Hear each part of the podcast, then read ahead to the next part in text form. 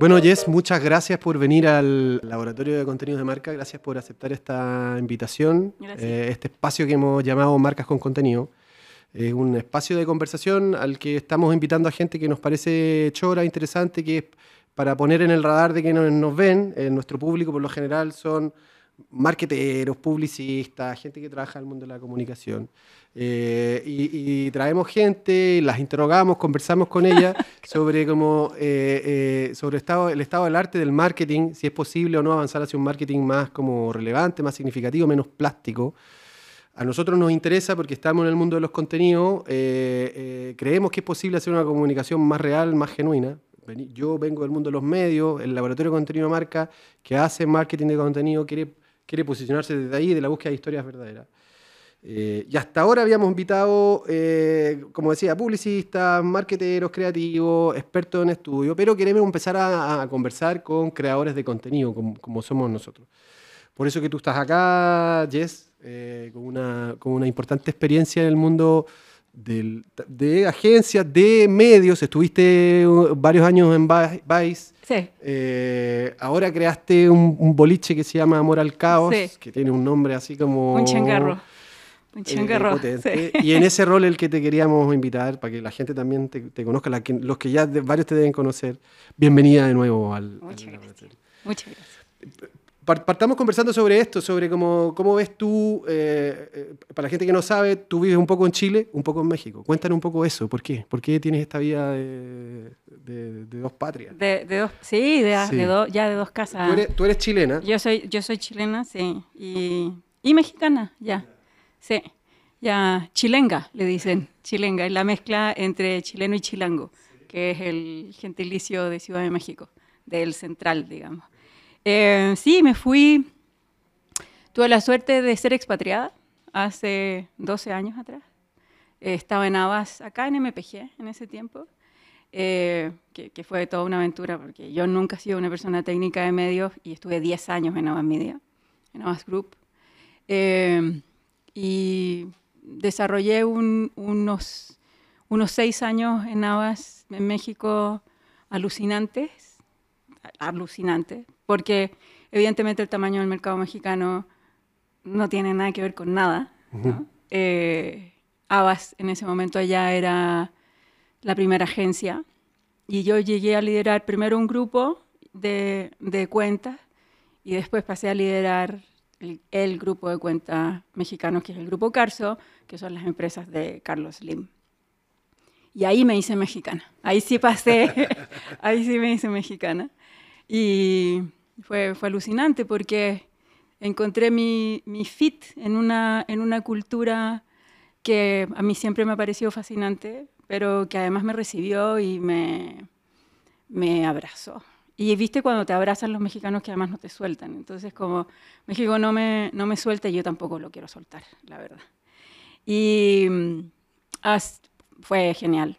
Eh, y la verdad es que estando ahí, tuve la oportunidad de liderar varios, varios proyectos. Estuve a cargo también de las oficinas regionales de Abbas. Entonces conocí todo México. Y mi último proyecto en Abbas fue el proyecto creativo. Eh, justo me tocó consolidar toda la operación creativa habían cuatro agencias de diferente estilo y entonces había que encontrarle como justo en un momento en donde el digital empezaba como a explotar y era como que había que hacer social media pero no se entendía muy bien de qué se trataba, había que tener un community manager por lo menos, ¿no? Y entonces ahí me, me tocó consolidar una agencia de publicidad bastante tradicional, como era Abbas Worldwide, Em, había una operación de contenido también, que era Abbas Content, que se llamó después Abbas Makers. Em, yo venía de liderar una operación de marketing deportivo, muy entretenida. Trabajé con la NBA ahí. No, maravilloso, maravilloso. Em, entonces estaba marketing deportivo, estaba lo que te digo de social media, que, que era una oficina que tampoco estaba tan definida, pero se veía que tenía que integrarse a este discurso creativo más digital. Y formé algo como esto, no tan impresionante como este estudio, pero, pero sí armé un, un estudio in-house eh, pensando en justo em, cómo la salida de las ideas, ¿no? cómo la salida del contenido tenía una salida en un craft audiovisual, ¿no? y que no fuera una mega producción, sino que fuera armarlo ahí. ¿no? Muy inspirado en ese momento en los videos de Tasty, ¿no? que, que eran alucinantes y a todos nos encantaban. Eh, y pensando cómo eso vivía en las plataformas de los clientes. ¿no? Eh, obviamente la idea era que no fuera un, un, higiénico de la agencia de medios, sino que fuera realmente la propuesta creativa de, de Abbas. Y eso fue lo último que hice en Abbas. Eh, cerré mi permanencia en, en, ese lugar que yo estoy profundamente agradecida a ese lugar, porque si hay algo que me enseñó de disciplina y a generar ingresos y a, y a ponerle como eh, precio, entre comillas, a las ideas, fue ese lugar. Era, era, alucinante. Yo además tuve acceso a todo lo que se estaba haciendo en París en ese sentido, maravillosamente, y, y obviamente todo era una proporción más grande en París, pero um, fue muy, muy, muy crecedor. Y salí de ahí y no tenía muchas ganas de seguir trabajando, la verdad. Como que quería eh, hacer una pausa y nada, me llamaron de Vice a las tres semanas. Eh, me llamaron primero como para hacerme cargo de, de Vice en México. Eh, Vice funcionaba en América Latina como licencia, no como corporativo. Y yo fui parte como de un plan en donde se incorporaron más bien adultos a la operación de Vice. Vice es una operación todavía de gente muy joven, ¿no? fundada por, por, por Shane y Surush cuando eran chiquitos ellos, ¿no? hace 20, más de 25 años, ya casi 28 debe ser una cosa así, por ahí. Um, un, un medio que nace como para ser la voz de una generación. Un medio que, un medio que nace, a mí la historia de Vice me inspira en mi vida. O sea, yo yo, a mí me parece que, que, que lo que ha hecho Vice eh, en, el, en, el, tiempo es, es todo el tiempo eh, morirse y resucitar, sin miedo a morirse y resucitar, ¿no? Siendo uno hoy día, pues, fue, fue, fue y sigue siendo uno, uno de los medios más importantes, sobre todo en lo que es cultura joven. ¿no? Uh -huh. Entonces, nace siendo una revista punk, en realidad, en, en Montreal, eh, se llamaba eh, Voice, Montreal, y después se transformó en Vice, que además es vicio, ¿no? Eh, y entonces empieza a convocar un mundo que es muy, eh, evidentemente muy rompedor, que anda buscando cultura, que anda buscando tendencia, que anda buscando eh, grupos que vienen a empujar eh, nuevos movimientos, ¿no? Y eso eh, muy rápidamente lo transforman en un discurso, muy rápidamente lo transforman. Son gente muy, a mí, a mí los dueños de Vice me parecen alucinantes, porque además te impregnan ese, esas ganas de arriesgarte, ¿no? De arriesgarte tú como persona que trabaja en los equipos. No hay estas culturas corporativas donde tienes que obedecer, sino que más bien están dispuestos a contener la desobediencia, ¿no? Eh, y a propósito de esa desobediencia, aparecen nuevos modelos comerciales y aparecen evidentemente nuevas ideas. Y eso era lo que yo tenía que hacer en México eh, y traer, yo, yo evidentemente tengo un perfil comercial y de nuevos negocios, eh, y, y, traer marcas a esto, que, que es alucinante, porque las marcas les da terror sí. arriesgarse, ¿no? O sea, yo creo que un poquito menos, ¿no? Yo ya, ya tengo una muy buena experiencia en estos años.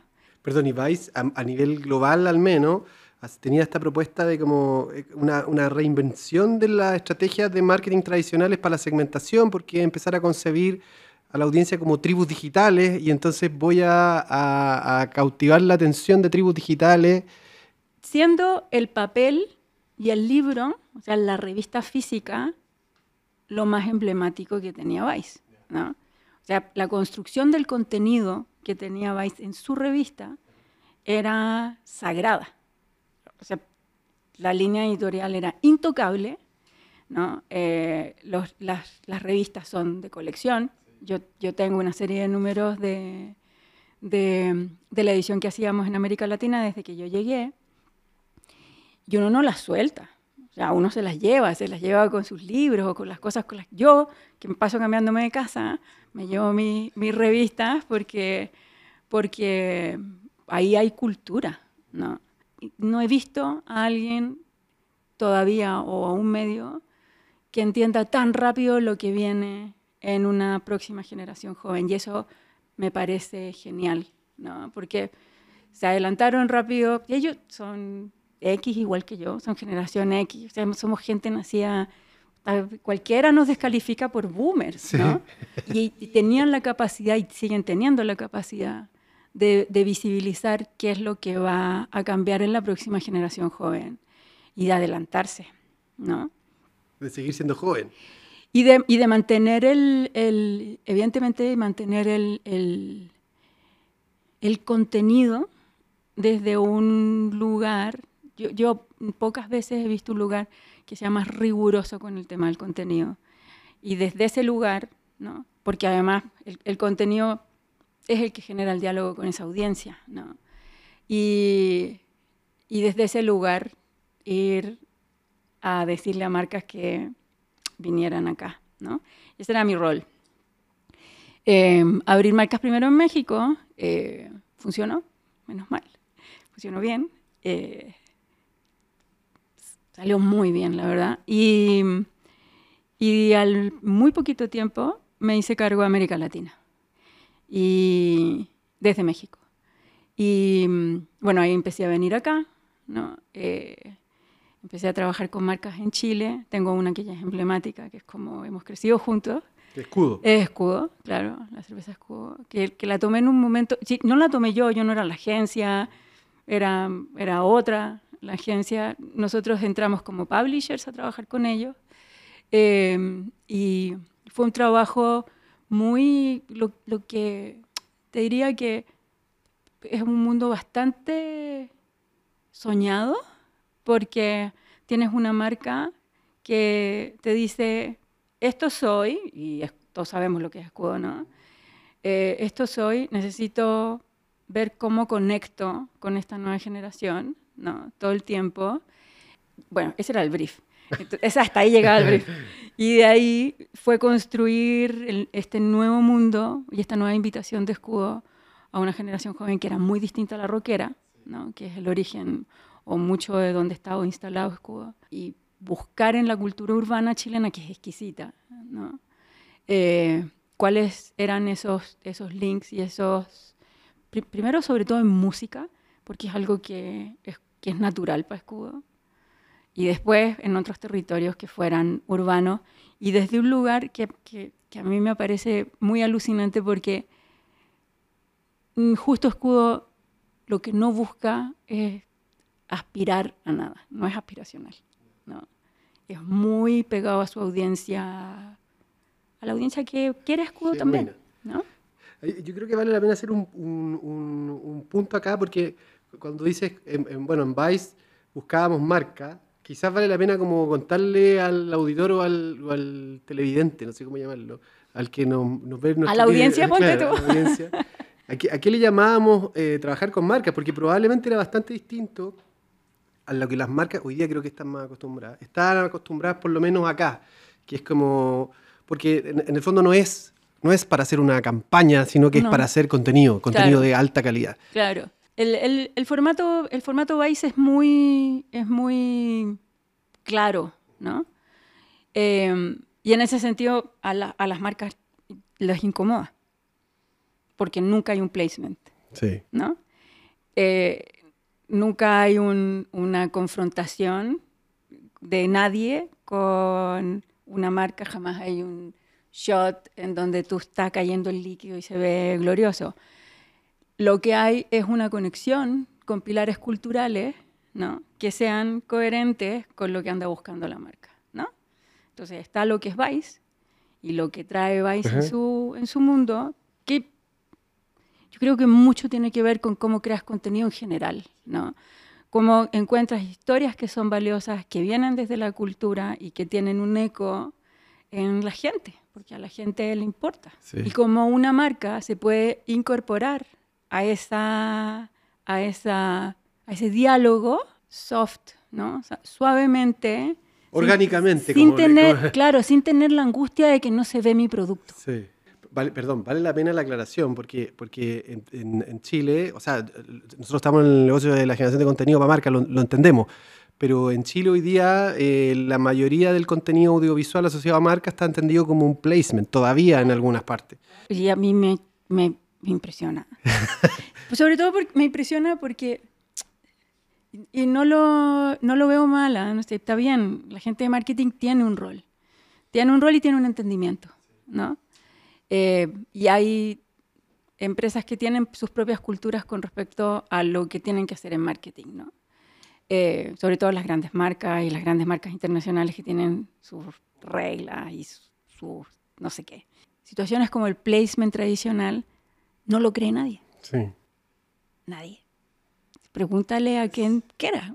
Aquí tú, sí. ¿no? ves un placement yo el otro día me clavé a ver tele, a ver tele, para mirar me estaba fascinada. Estaba fascinada porque era como un mundo que me es muy ajeno, evidentemente, y que me parece todavía eh, como, ya es como pop que existan, es, como de una escena de Almodóvar, ¿no? Que haya un, un placement en donde está ¿Sí? Está esta idea como de la publicidad tradicional, de que yo necesito un rostro para vincular mi producto y que la gente va a ir mágicamente a consumir ese producto porque voy a tomar Nespresso porque George Clooney, eh, y me voy a poner como George Clooney porque tomo Nespresso. a ti te, podría creer. a ti te podría creer, pero, pero claro, es como ingenuo, ¿sí?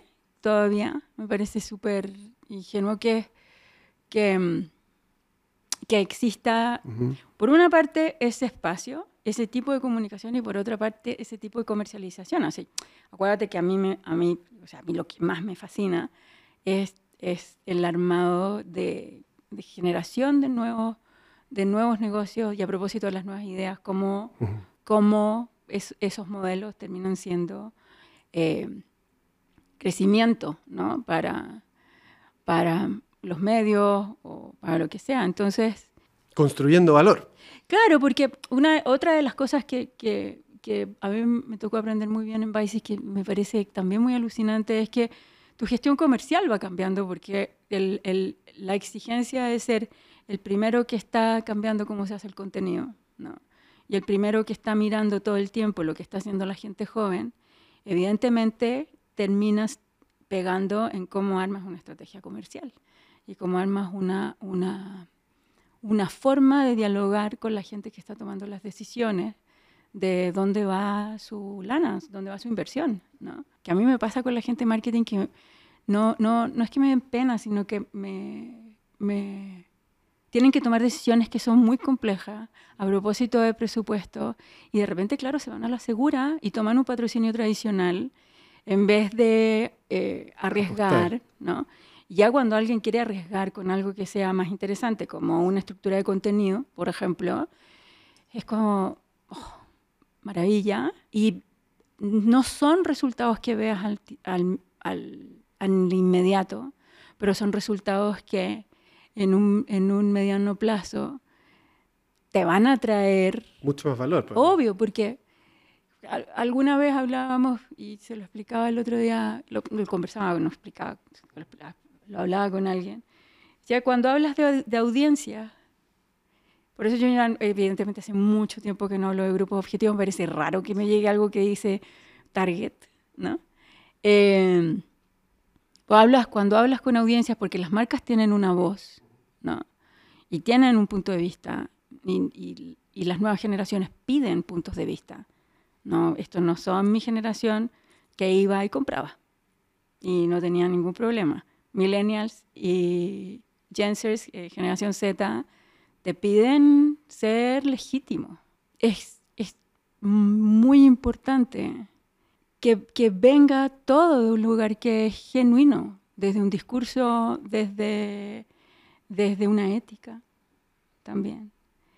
Eh, porque si no, evidentemente la audiencia que viene a ser tu consumidor te castiga. Sí, es como una integridad, una coherencia. Claro, que cuando la gente empezó a leer, a leer las etiquetas de los alimentos, así como y se clavaban a ver qué era lo que traía, ¿no?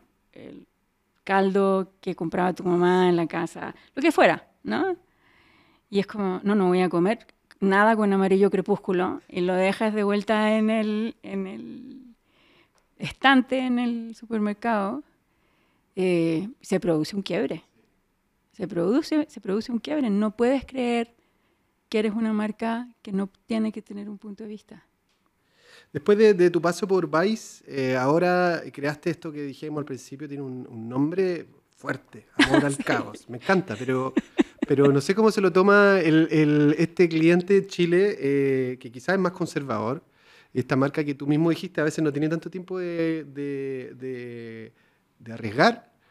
¿Cómo es, cómo es recibido? Eh, explícanos un poco, ¿es un estudio de contenido para marcas? Eh, sí, yo mm, en el, cuando lo explico en corto es como una agencia de contenido eh, digital, eh, muy, muy clavado en, evidentemente en el discurso creativo. Somos competidores con el laboratorio, aunque de miradas distintas. Yo tengo que reconocerte que hace mucho tiempo que dejé de competir, fíjate. Me gusta tener como unos, unos enchufitos, ¿no? O sea, como hacer como plugin en, Le creo más a la colaboración. Buenísimo. Mm, le creo mucho a la colaboración y, no, no, ya no estoy en el, en el mundo voraz de te vas a quedar con mi marca. Porque mm, no puede pasar, siempre puede pasar.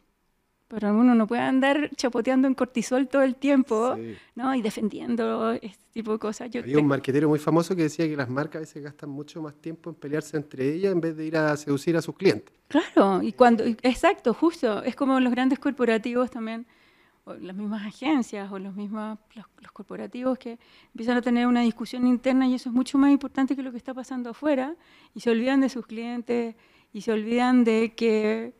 Eh, tienen que cumplir, porque los contrataron para eso, bases de datos y, hacen bases de datos y arman clubes de fidelización y se olvidaron hace mucho tiempo porque están en un rollo interno, ¿no? que es como una introspección permanente y una discusión y rollos políticos y cosas así que me parecen, bueno, tengo ahí mi particular punto de vista. Em, Pero es un estudio de contenido. Sí, es un estudio de contenido que, que estamos trabajando con marcas acá también. acá y eh, allá. Acá y allá. En México, acá en Chile y en México. Sí. No es un holding ni nada. A, mí me gusta como pensar que, que Amor al Caos va a terminar siendo algo que es más alta costura todo el tiempo o un taller de artesanía que en mi, en mi cabeza es más o menos lo mismo, un taller de artesanía que, que el taller de Dior y de sus vestidos. Claro, es un, es un nombre bastante desfachatado. A veces creo que es un discurso que, que un poco asusta. Ahora, yo vengo de Vice y he tenido que explicar. no, no, no, me, no me asusta explicar por qué le puse, le puse amor al caos o le pusimos amor al caos. Eh, yo creo que es, un momento social eh, de la humanidad, eh, en donde el caos viene todo el tiempo, se, se, presenta todos los días en algún tipo de experiencia tuya propia. Personalmente, yo me he desarrollado muy bien en el caos. ¿sí? Eh, no soy adicta a la estabilidad, se nota, pero también creo que desde el lugar de decirle amor al caos, le pones cariño y afloja. ¿no?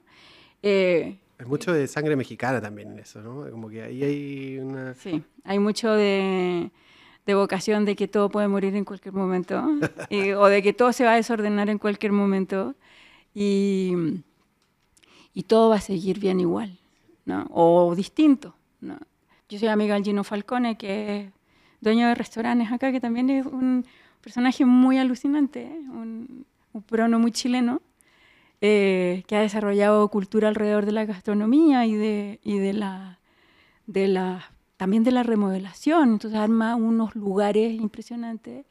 Y, y una vez en un video que subió en Instagram, eh, estaba escrito en una pared que estaba remodelando eh, con, con, tiza, ¿no? Estaba escrito, ponle amor al caos y vas a ver que se ordena. amor al caos, obvio. Y claro, hay que tener un perfil. Tampoco es un Amazing Race, o sea, no es un, una, una, no son los 300, no, no estamos en guerra todo el tiempo, ni nada. Tiene su forma de operar también eh, oscilante, ¿no? que cuesta mantener a la gente lo que le pasa a todo el mundo. ¿no? ¿Cómo, cómo, ¿Cómo, ha sido la recepción, eh, al menos en la industria en Chile? Tú, tú, dices, vivimos allá y acá. Algo te, tocaba, te tocó estar más de cerca con lo que pasaba en México, a pesar de que después te hiciste cargo de la operación en Latinoamérica. Sí, sí. Pero, pero ¿cómo ves la industria o, o, la, o la, demanda por, por, este tipo de proyectos o de, de capacidades en el marketing chileno? Mira, yo creo que me, ha pasado... ¿Hay diferencias de partida? ¿Hay diferencias? Mucha. Sí, sí siento que hay mucha diferencia. ¿Para peor o para mejor? Para otro lado. No, no, no... No juzgas. Trato de no juzgar, juzgo igual, pero trato de no juzgar. México está al lado de Estados Unidos y, y, el, y el, el, el, mundo marquetero más, ¿no? Y, los tamaños son eh, otro tema, ¿no? Evidentemente o sea, está bien recibido el, discurso, aunque yo siento que, el discurso y la forma de trabajar también, aunque yo siento que de repente también está eso de, pero esto en realidad no es para nosotros. Ya. ¿Sí? Mejor nos quedamos con la frase radio. y todo bien con la frase radio, ¿ah? yo amo la radio. Amo la radio. Eh, um, pero hay un elemento de miedo que todavía está súper presente. ¿Sí?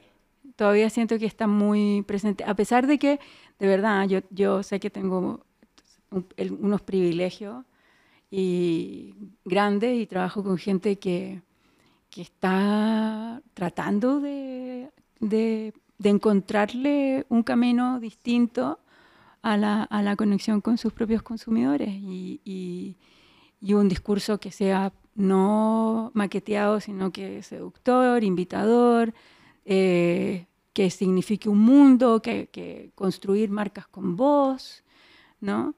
Porque mm, creo que cuando ya las marcas logran entender que lo que están, eh, lo que están haciendo también es crear cultura, y cuando hablo de cultura no estoy hablando de una función de ballet, ¿eh?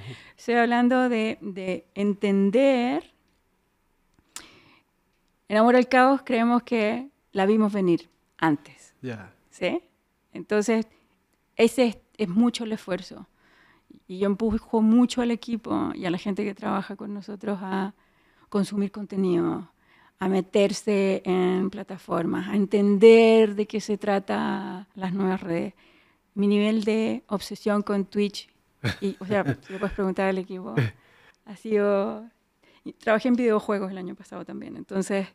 Eh, porque me interesaba aprender, entonces me invitaron a un proyecto de videojuego, me terminé quedando un año. Ese tipo de formatos es los que terminan pegando en lo que las generaciones jóvenes están dispuestas a ver y eso cambia el craft visual, la forma de hacer video, la forma de hacer streaming, todo.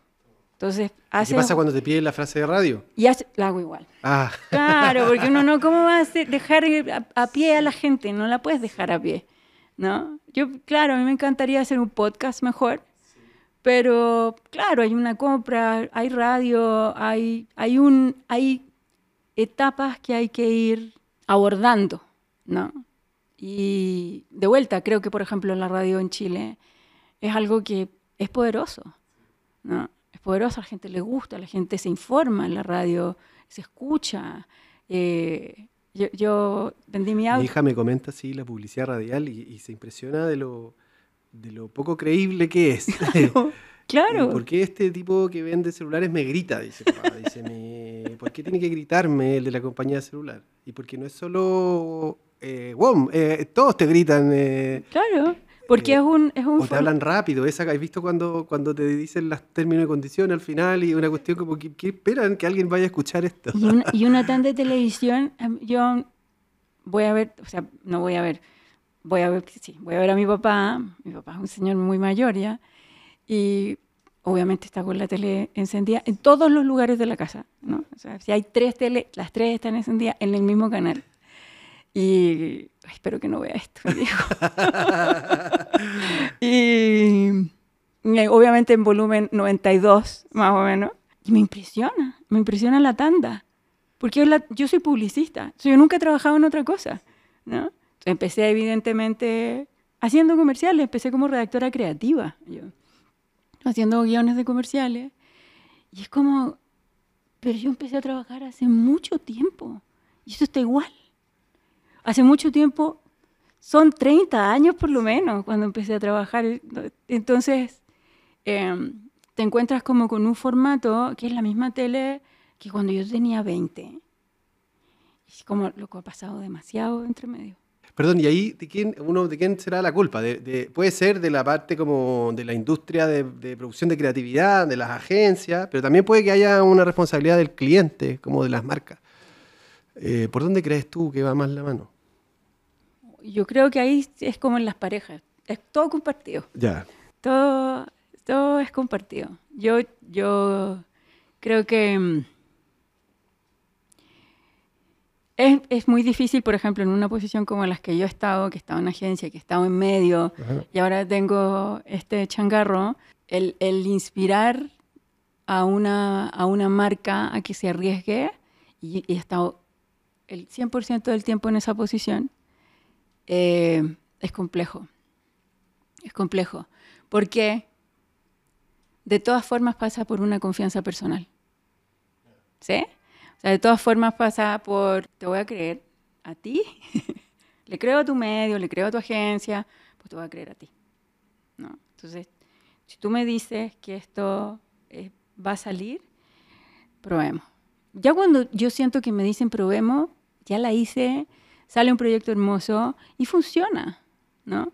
Obviamente hay cosas que no funcionan, porque así es el mundo, porque amor al caos, pero funciona y en ese sentido sí siento que Chile viene un pelito atrás, ¿no? De, de, cosas que evidentemente en, otros mercados son más naturales. Otra cosa que me parece fascinante de Chile es que siempre viene algo por los bordes, ¿no? Entonces hay una sensación de que de que oficialmente las cosas están en esta capa, ¿no? Y están, están todo estable, estable y bien, y tú pones tu lana y tus inversiones en donde... Y, y entra la cultura urbana. ¿no? Y entra la cultura urbana con la fuerza con la que funciona en este momento acá. Y tienes a un montón de talentos jóvenes, de gente muy chiquita, que está haciendo buenas cosas, que está muy arriesgado claro, hay talentos que son más discutibles que otros, hay mundos que, que, están muy vinculados con mundos que son más bien oscuros, ¿no? Pero llegó.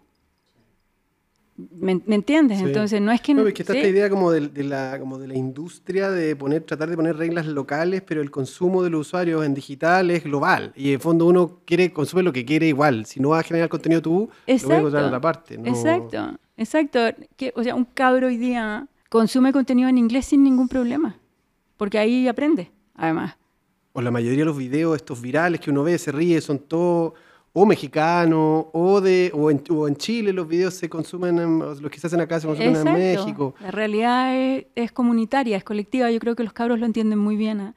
Yo te, contaba el otro día que, que, que nos hemos metido mucho trabajando con CCU en Generación Z, y en Generación Z global y cómo pega en Chile, sobre todo para Escudo y Patagonia, ¿no? que, que, son las marcas que están más orientadas a la Generación Z en, en el portfolio de CCU. Y, y esta es una generación que se ve a sí misma muy colectiva y es muy interesante eso. Por ejemplo, la educación sexual no está en el colegio o está como así nomás, ¿no? Google. Los cabros se educan igual, sí. claro. Se educan igual entre sus pares, sobre todo entre sus pares. Y, y a propósito de la, la, conexión de las plataformas digitales y evidentemente las redes sociales. Fin. Entonces tú puedes creer que tienes un plan de estudio y que estás haciendo niños conservadores y no es así. Te tengo noticias. No, no es así porque los cabros se están educando entre ellos y tienen acceso a toda la información. Pasa también quizás como las, marcas están acostumbradas a esta comunicación antigua de trabajar en base como a campañas, momentos y creer que yo mando un mensaje y eso me va a durar tres meses. Quizás el contenido es otra cosa, las plataformas, la gente misma como creadora de contenido, todo el mundo crea contenido hoy día. Y cuando empiezas a crear contenido, estás creando siempre. Tu contenido te va a salir bien, otro te va a salir mal, pero entraste ya a conversar en el fondo. Exacto. Pero, pero hay que, digo, justo creo que ahí diste como con algo que, a mí me parece alucinante y que, me parece irrenunciable en el contenido, que es que algo que hay que agradecerle a los millennials es que rompieron con esta estructura lineal de la comunicación, ¿no? Porque redes sociales, aparece Facebook, se le ocurre, a Zuckerberg hacer su Facebook y de repente puedes dialogar y las marcas están obligadas a dialogar porque justo lo que hacían era tener flights de mm. campaña. Entonces tú largabas y si, nunca sabías qué era lo que estaban pensando, ¿no? De, salvo que se hiciera muy popular un comercial, por ejemplo, eh, y ya. Pero en realidad las campañas iban, pero no volvían, ¿no? Cuando, cuando entra esta generación de la mano de, de, Facebook, que hoy día es como un señor antiguo, ¿no? se rompe esa linealidad, ¿no? Y tienes que estar dispuesto a dialogar, tienes que estar dispuesto a generar conversación, ¿no? Hay marcas que pueden hacerlo mucho mejor, pero hay, otras marcas que, evidentemente tienen un problema porque siempre están colapsadas en su percepción de servicio, por decirlo, y muy castigadas. No, de hecho, basta mirar, no sé, tú miras en, en general en Chile marcas como del retail o, que tienen alta como presencia a nivel nacional, su comunicación en redes sociales, eh, más que crear contenido, están respondiendo a atención de cliente. claro, claro. Porque no, tienen, posibilidad de conversar. E, exacto, hay muy, muy O no sé si no tienen posibilidad, no han querido hacerlo en el fondo. Claro, porque además como son en la estructura de la FUNA, son muy, hay, mercados y hay categorías que son muy funables. O sea, telecomunicaciones es funable, aerolíneas es funable, los bancos son funables porque... ¿Qué les recomendarías tú a ellos? O sea, ¿hay que hacer contenido o solo responder a los que te están reclamando por servicio? Yo, creo que las dos cosas. Yo creo que las dos cosas. Yo creo que es muy difícil. ¿eh? Ojo, yo, yo trabajé para LAN en algún momento, varios años, Llevé la cuenta eh, acá, era LAN en ese tiempo, no era LATAM. Me tocó el terremoto del 2010, de hecho, y la caída al aeropuerto y todo ese rollo. Y mm, le tengo una especial sensibilidad a las aerolíneas, porque, porque es una operación en crisis permanente. O sea, ya subir un avión me parece que es una crisis. que se mantenga y que baje, imagínate. Entonces, y en los aeropuertos son una estructura de crisis entonces, como consumidores de repente estamos como con la idea de que todo tiene que funcionar increíble y no tienes tolerancia a que algo falle, que se te caiga la red te parece increíble. Y no puede no caerse la red si no cabe tanta gente en las redes. Las redes son unos armados físicos que tienen una capacidad, ¿no? Y entonces... Además, si no quieres poner antenas cerca de tu barrio tampoco, ¿no? Y claro, entonces es como, quieres estar en la tecnología y quieres estar súper conectado y quieres estar, pero no quieres pagar totalmente el precio. Eh, y también no estás dispuesto a que, a que la empresa tenga un error. que va a tener? ¿No? Que, que, que, ¿Cómo se te ocurre que se me va a caer? Bueno, BTR, no sé. Hoy no debería decir eso. Tenemos un momento BTR nosotros en la oficina, así como cuando alguien se cae. Siempre. Yo creo que ese, problema se transformó en un eslogan. Claro, ya, el momento BTR. Sí. espérense que tengo un momento BTR. Eso lo aprendí acá. Pero creo, creo que, creo que las, las dos cosas creo que son súper necesarias porque dialogan en, en, momentos que son distintos de los consumidores. ¿no? O sea, cuando tienes un SAC, un, un servicio al cliente que está recibiendo reclamos, yo, mi respeto, ¿no?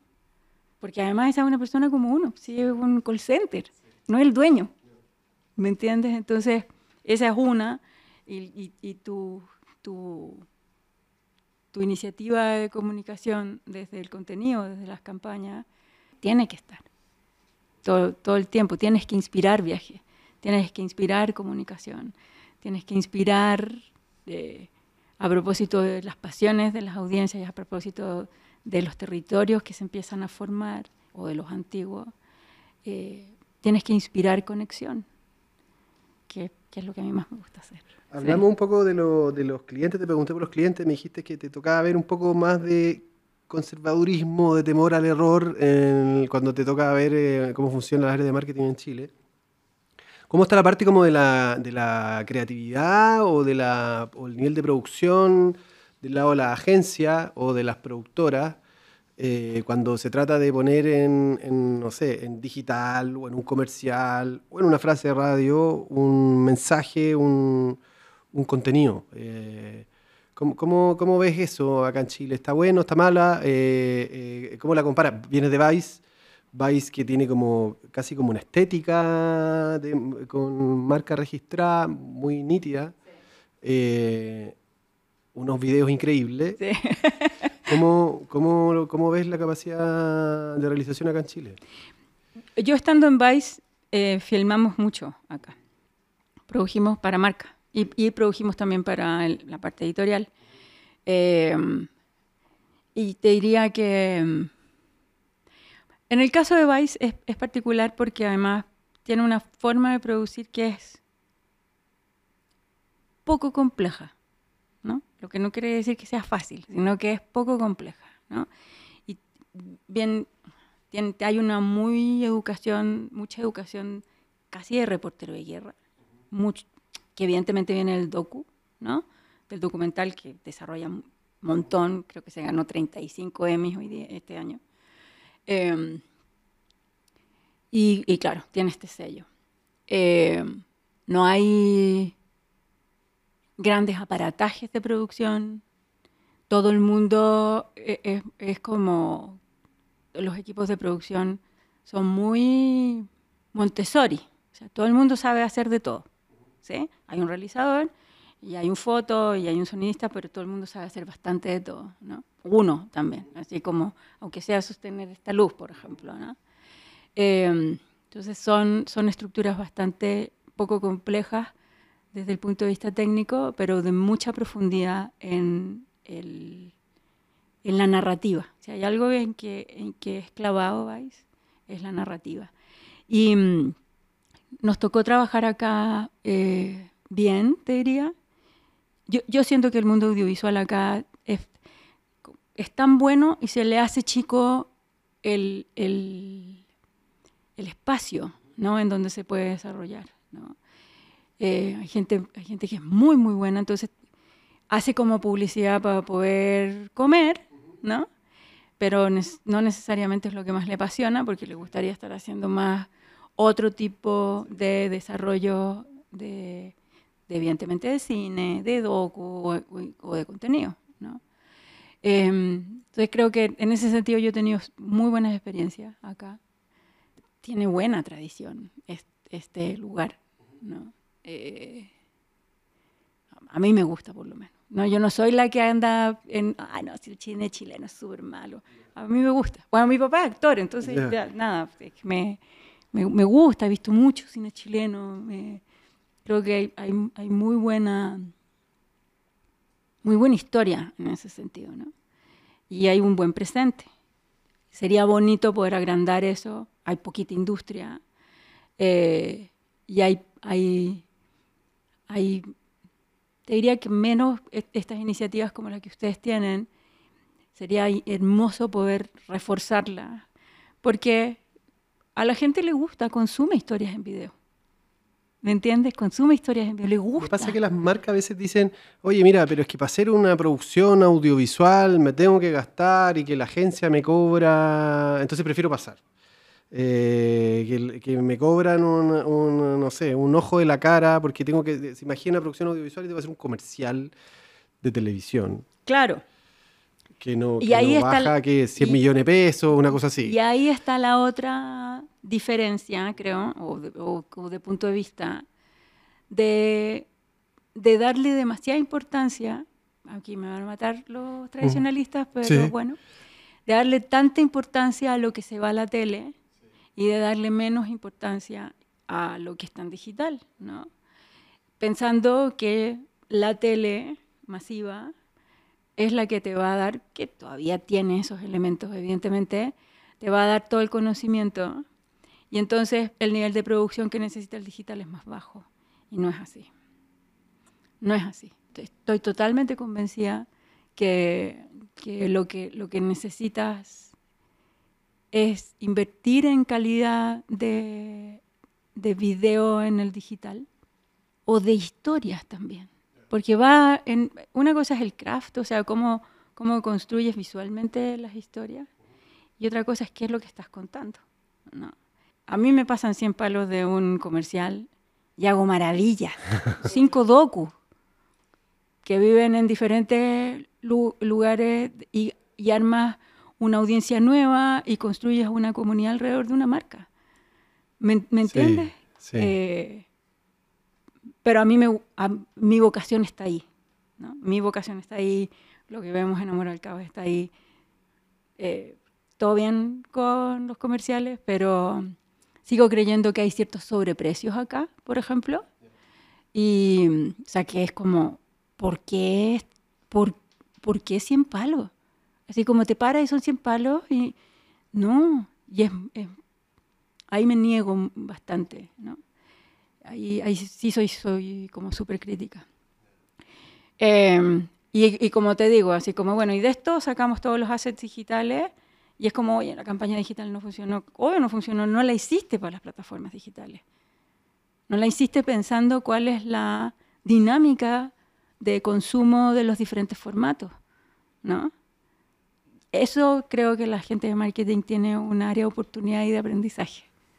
Eh, el, perfil del, cliente es que un ingeniero comercial que no sé si siempre entiende como esta importancia de conectar con los fenómenos culturales.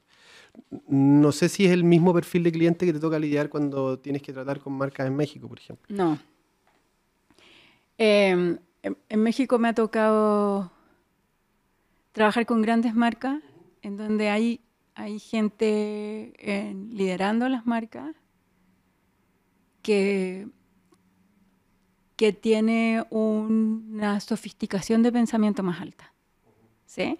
Y, que incluso no solamente tiene eso, sino que además tienen otras inquietudes. Hay gente que es músico, hay gente que eh, tiene otro tipo de, pasiones, si tú quieres, eh, y que están puestos como a cargo de una marca eh, para desarrollar el mundo cultural de una marca. Diario hoy día tiene un área de cultura, tiene un área de contenido y de cultura, que, es, que es específica y que, y que está construyendo las conversaciones de valor en donde tiene que estar la marca dependiendo de los mundos, en donde a los que quiere llegar. Smirnoff está desarrollando toda una audiencia de mujeres que era impensable. ¿Cuándo se te hubiera ocurrido a ti que un vodka ibas a tener, buscar una estructura de audiencia de mujeres? Y eso es lo que están armando ahora. Por lo tanto, Smirnoff está en todas las conversaciones de valor que tienen que ver con el feminismo. No tienen miedo a que una tensión social, por ejemplo, o un movimiento de ese estilo, se transforme en un territorio y en un pilar de, de comunicación. ¿Sí? No tienen esa, esa distancia, van buscándole. Eh, eso me pareció alucinante, lo estaba conversando la semana pasada que estaba allá. Y en ese sentido, la persona que está encabezando la marca, evidentemente tiene que tener eh, habilidades y conocimientos que son distintos a, solamente eh, lo, que te pides en un marketing más básico. Y entonces el desafío de un, estudio de contenido, por ejemplo, como el de Amor al Caos, no es solo producir piezas de contenido hacia afuera, sino también dotar de contenido a tu, a tu cliente, como llevarle, conectarlo con lo que está pasando. Claro. Me ponías el caso de escudo, de conectarlo con una generación acá en Chile. Hicimos como, como un intercambio endorsement. ¿Cómo se dirá eso en, castellano bien? Como un intercambio de, como de credenciales, ¿no? Entonces, Escudo se llenó mucho del mundo de Vice para construir su nuevo mundo. ¿no? te estoy hablando de hace cinco años. Para construir un, un nuevo mundo y lo primero que hicimos fue una serie de documentales musicales. Y, y que se llama Otras Escenas, está en YouTube todavía por si lo quieren ver. Me acuerdo, y como que adelantaba un poco la ah, escena. ¿verdad? Que, ahí nos conocimos, claro. Sí, y adelantaba un poco la escena urbana que tenemos. Totalmente. Tota-, y fue el momento en donde se adelantó la, la escena urbana mucho en, en, el capítulo de hip hop y en el capítulo de trap. Eh, en esos capítulos hoy día está la gente que hoy es como, wow, ¿no? Em, pero además hay un homenaje a la música electrónica y, al, a la recuperación de los espacios públicos. Eh, no, no, hubo un olvido del rock, pero lo, fuimos, lo llevamos a, a, un, a una variación que fuera distinta con la psicodelia. Y Escudo se reinauguró mucho a propósito de eso. No solamente con eso, evidentemente, también había un esfuerzo en la campaña publicitaria y, en ese momento hizo sí algo muy distinto, que en vez de hacer un comercial, hizo un videoclip con Drefkila y el Dref en ese momento tenía 20 años, 19, y hizo una rola, hizo un tema para para Escudo que se llamó Carácter, que fue la, elección del concepto de, Escudo. Y, eso fue lo que se... y se salió de medios tradicionales y se fue full a digital. Y fueron todos los riesgos juntos, ¿no? Todos. Yo, mis respetos, mis respetos, porque, porque nosotros también en Vice en ese momento no teníamos una gran audiencia en Chile. Entonces la audiencia chilena fue creciendo mucho a propósito del trabajo que hicimos con Escudo. Claro, cuando tienes medios de ese estilo o tienes un espacio editorial como ese, Vice es muy poderoso, obviamente, en, su, en su ADN. Eh, y una marca se da cuenta que se puede que se puede beneficiar de lo que ha construido para conectar con esta nueva audiencia, eh, es genial. Es genial y le, y pide lo que, lo que tiene que pedirle, que es narrativa, discurso, consistencia, vinculación, legitimidad. ¿Cómo es la percepción o cómo es la recepción que tienen las audiencias más jóvenes? Porque está este esta duda de como un contenido que proviene de una marca, eh, la gente lo va a mirar eh, como, ah, este contenido viene de una marca, es publicidad, y, y, ahí yo creo que los que creamos contenido tenemos que explicarle a la gente que en realidad la, las personas reciben el contenido en función de su calidad, no importa por dónde provenga, si es un contenido bueno o no. ¿Esa es la recepción? Como que Nike. la gente... O sea, Nike, Nike, Nike, le dicen aquí. Sí. Nike. Eh, yo creo que a nadie se le ocurriría criticar un contenido de Nike. Sí. ¿No? Eh, y Nike se da el lujo de celebrar los aniversarios de sus modelos y de cumplir 25 años de la Air Force, ¿no? Eh, porque es importante en tu identidad, es importante en tu, en tu estilo, es importante en, en cómo te muestras. Genera cultura. De, de, la mano de Nike viene música, viene deporte, deporte viene una forma de ser. El Just Do It está absolutamente materializado en, en, todo, en, en, toda la comunicación y en todo lo que pasa con la audiencia. Y te quedas ahí, creces y te quedas ahí.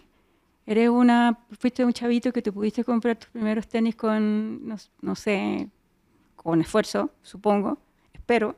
Eh, y, y, después eres alguien como yo y no renuncias. Yo no renuncio a mis Air Max negras, completas, que no encuentro en cualquier parte además. Em, y eso es cultura. Y, eso, ese es un compañero, no es una marca. Es algo en lo que pertenece. ¿No?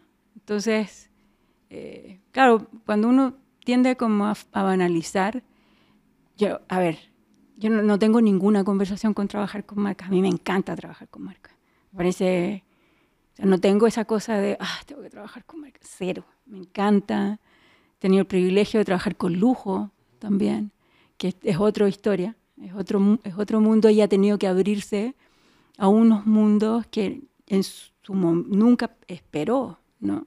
Pero eso es. O sea, no, no lo rechazas porque venga de una marca, lo rechazas porque te están tratando como tonto. Y eso puede ser una marca, un político, un profesor, un papá, ¿no?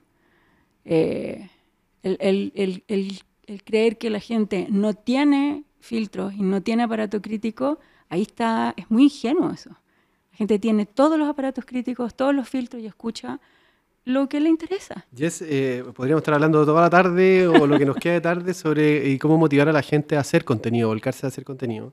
Eh, eh, cuéntanos un poco cómo, cómo, dónde está la inspiración que usted en Amor al Cabo, de la cual se nutren, qué creador de contenido estás viendo, qué has visto, qué video te parece interesante o, algo que hayas mirado que crees que quizás la gente del mundo del marketing o que, está pensando en la idea de involucrarse en el mundo de los contenidos debería empezar a mirar. Dijiste que estabas mirando Twitch. Que, Sí, Twitch a mí me, me alucina.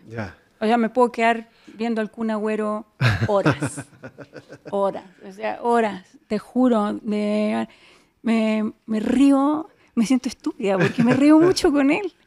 Em, pero también, por ejemplo, el año pasado creo que fue, Ibai hizo un, un, que fue uno de los primeros eventos presenciales en España, Ibai hizo este como torneo de box, una competencia de box entre youtubers y entre youtubers.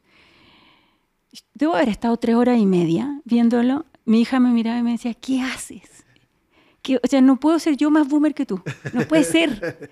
Pero me, me de, de hecho, en el equipo tenemos a un streamer chileno, que, que, es el bicho, y con él hemos aprendido un montón también.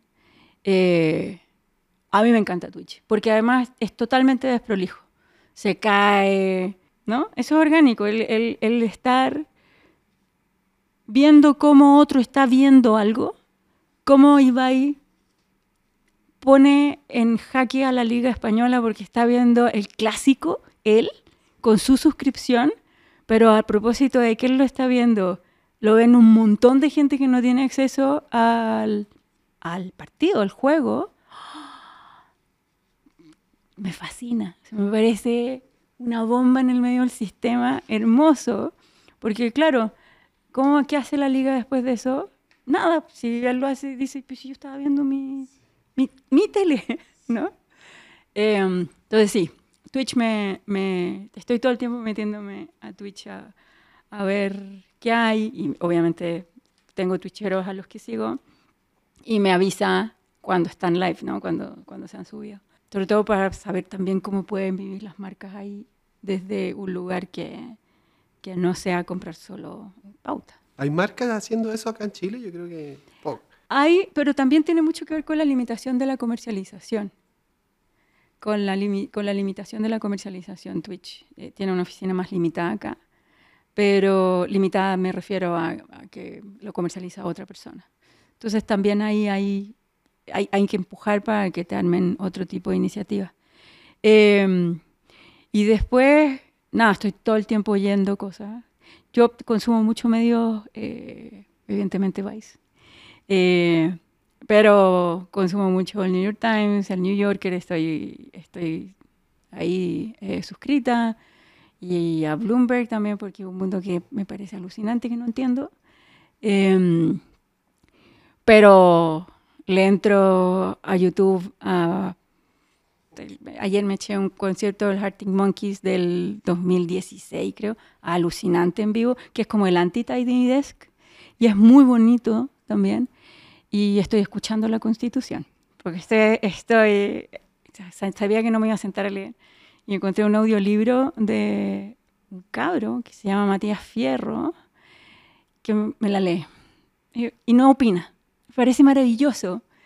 Eh, y, y, creo que es súper importante que, que, más allá de lo que uno esté dispuesto a votar en unas semanas más, y esto a propósito de lo que me preguntaste del mundo del marketing, es importante leerla y escucharla, porque ahí hay un cambio cultural.